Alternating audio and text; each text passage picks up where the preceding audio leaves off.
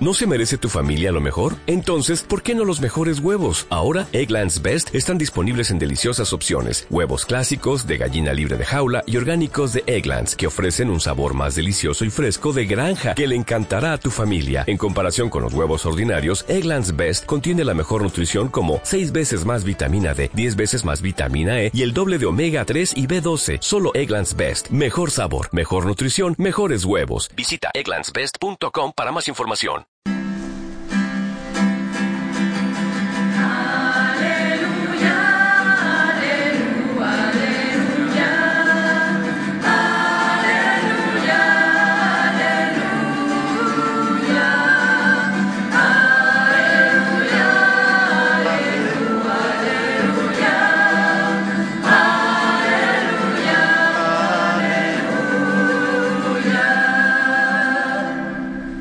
El Señor esté con vosotros.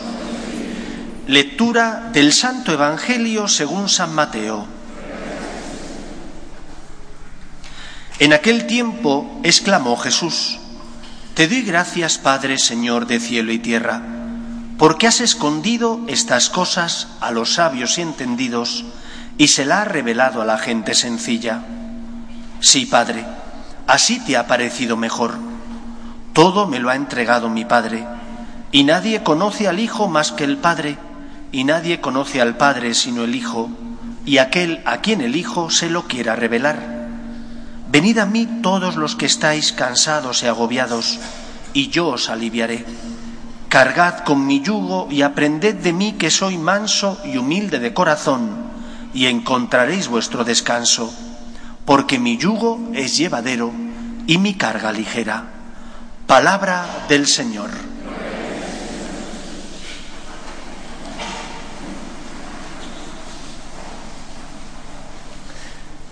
Cuando un muchacho siente la llamada de Dios a ser sacerdote, después de un itinerario donde lleva a cabo ese discernimiento y decide ingresar en el seminario y empezar los estudios, hay al menos dos asignaturas de las que se cursan en la carrera, que le formarán y le hablarán a ese muchacho sobre la persona humana. Dos que analizan, diseccionan a la persona humana desde dos puntos de vista distintos. Por un lado, el punto de vista filosófico, que dice la razón, que dice la biología, que dice lo que llamamos ley natural, y desde un punto de vista también teológico, que dice la revelación de Dios a los hombres sobre el ser humano. Ambas asignaturas se denominan, por una parte, antropología filosófica, la otra, antropología teológica. ¿Qué nos dice la antropología filosófica? Que el hombre es cuerpo y alma. Todos sabemos que somos cuerpo, tenemos cuerpo, pero que nos diferencia de los animales, del resto de criaturas, la gran diferencia es que tenemos alma, ese hálito espiritual que el hombre tiene porque Dios se lo dio cuando le creó. Eso nos dice la antropología filosófica, entre otras muchas cosas. Y lo esencial que nos dice el Señor en la revelación es que hemos sido creados a su imagen y semejanza. Y que cuando Dios nos creó, puso en nuestro corazón ese deseo de encontrarnos con Él. Y por eso el ser humano tiene dentro de sí esa inclinación hacia buscar a Dios, que es la personificación de lo bueno, lo bello y lo perfecto. Pero sin embargo, nosotros ahora no solo sentimos inclinación hacia Dios, experimentamos también eso que llamamos concupiscencia o inclinación al mal.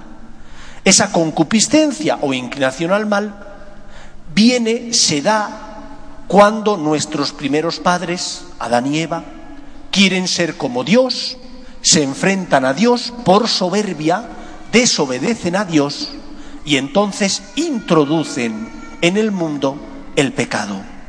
Mientras Adán y Eva son creados en un estado de naturaleza y de equilibrio, donde solo sienten inclinación hacia Dios, hacia lo bueno, lo bello y lo perfecto, a raíz del pecado de Adán y Eva, nosotros, que nacimos ya con esa espina del pecado original clavado en nosotros, junto con la inclinación hacia Dios, también sentimos la inclinación hacia lo que no es Dios, hacia lo que no es bueno, no es bello ni perfecto, es decir, hacia el pecado. Por eso dentro de nosotros hay a veces como esos dos valores. Por un lado quieres hacer el bien, pero te cuesta porque también deseas o sientes inclinación a hacer el mal. Para restituir y cambiar aquello, Dios Padre, que respeta siempre la libertad de los hombres, envió a su Hijo al mundo. Cristo ha venido a iluminar nuestra conciencia, nuestra vida, a darte fuerzas para que sepas el camino que tienes que seguir y encuentres fuerza para hacer aquello que te va a hacer plenamente feliz. Ese es el camino del amor, mientras que hacer el mal te esclaviza y te hace daño. Esa es la respuesta de por qué nos cuesta hacer el bien y por qué en muchos casos, cuando no comprendemos los planes de Dios, sentimos dentro de nosotros dificultad para obedecer y hacer lo que el Señor nos pide. Dios nos creó para ser amigos suyos. Dios nos creó y puso en nosotros el deseo de hacer el bien. Pero el pecado introdujo esa desestructuración en nuestro interior que nos hace no solo buscar a Dios, no solo hacer el bien, sino también a veces hacer daño a los que pasan a nuestro lado. Y por eso nos cuesta a veces hacer el bien por eso nos cuesta en muchos momentos hacer la voluntad de Dios. Por eso el Evangelio de hoy viene a hablarte de cómo Cristo te enseña cuál es el camino que tienes que seguir para ser plenamente feliz. Dice él, venid a mí los que estáis cansados y agobiados, y yo os aliviaré. ¿Quién de nosotros no está cansado? Cansado porque lucha por hacer el bien, lucha por no ser soberbio, lucha por evitar caer en esa tentación que una y otra vez el demonio te manda. Y lo quieres hacer, quieres luchar, pero eres débil y caes. Y te confiesas y vuelves a empezar y a veces como que puedes tener algo de desesperanza. ¿Cuándo dominaré esto? Por más que lo intento, no hay manera. Dios te dice, no tengas miedo, sigue adelante. Porque el pecado no tiene la última palabra. Cree en el amor que Dios te tiene e intenta hacer lo que Él te pide. Cristo viene para consolarte. Cristo viene para ayudarte. Pero pone una condición, solo una. Venid a mí los que estáis cansados y agobiados. ¿Tú tienes problemas? Ven. Coged mi yugo, que es llevadero y encontraréis vuestro descanso. Esa es la condición. ¿En qué consiste el yugo de Cristo? El yugo de Cristo es el amor. El yugo de Cristo es creer que el amor lo puede todo. El yugo de Cristo es creer que el amor vence mientras que el egoísmo, la soberbia, solo te hacen daño. Por eso dice Jesús que aquel que cargue con su yugo, con su cruz, por amor, encontrará paz y esperanza. ¿Y qué verdad es esta? Cuando yo porque creo en Dios pongo la otra mejilla, cuando yo porque quiero seguir al Señor soy generoso con los que no se lo merecen, cuando yo porque el Señor me lo pide intento ser fiel a mi conciencia y responsable, aunque no me apetezca, soy mucho más feliz. Tengo mucha más paz interior que cuando soy egoísta o que cuando por salirme con la mía piso los derechos de los demás. Cuesta, porque la cruz pesa, porque el yugo del amor exige esfuerzo, sacrificio, entrega, pero el resultado es que da mucho más paz, es que da felicidad, porque el amor vence y hace felices a las personas, mientras que el odio solo te esclaviza y te hace daño. ¿Qué es lo que nos falta? Nos falta confiar en Dios, nos falta creer en su palabra cuando no comprendemos los planes de Dios o el por qué el Señor te pide algo. Somos como esos niños que no se dejan dirigir ni guiar por sus padres, que cuando no pueden hacer lo que les apetece patalean y lloran, porque no comprendo los planes de Dios, voy a dudar de Él. si Dios es mucho más grande que yo, fíate de Dios, cree en Él, acepta que ese es el único camino que te va a llevar a la felicidad y a la salvación y pídele fuerzas para recorrerlo. Coge el yugo del amor de Dios y encontrarás el descanso. ¿Y qué verdad es tan grande es esta? Porque cuando hemos amado, aunque por amar nos hayamos tenido que sacrificar mordiéndonos la lengua o pidiendo perdón porque nos hemos equivocado y reconocemos que lo hemos hecho mal, cuando hemos amado tenemos mucha más paz que cuando nos salimos con la nuestra siendo soberbios. Nos sentimos mucho más felices porque el amor crea un mundo más justo y una sociedad mejor. El odio no sirve para construir, solo destruye y divide. El amor es lo que salva. Y esta verdad, queridos amigos, como dice Jesús, no la conocen los sabios y entendidos, pero sí la gente sencilla. Ayer, hoy, estaban reunidos los del G20. Hablarán de todo tipo de cosas, de la economía, de la geopolítica. Posiblemente no hayan tratado de la persona. Y tenemos que poner a la persona en el centro de nuestra vida, de la economía y de todo lo demás.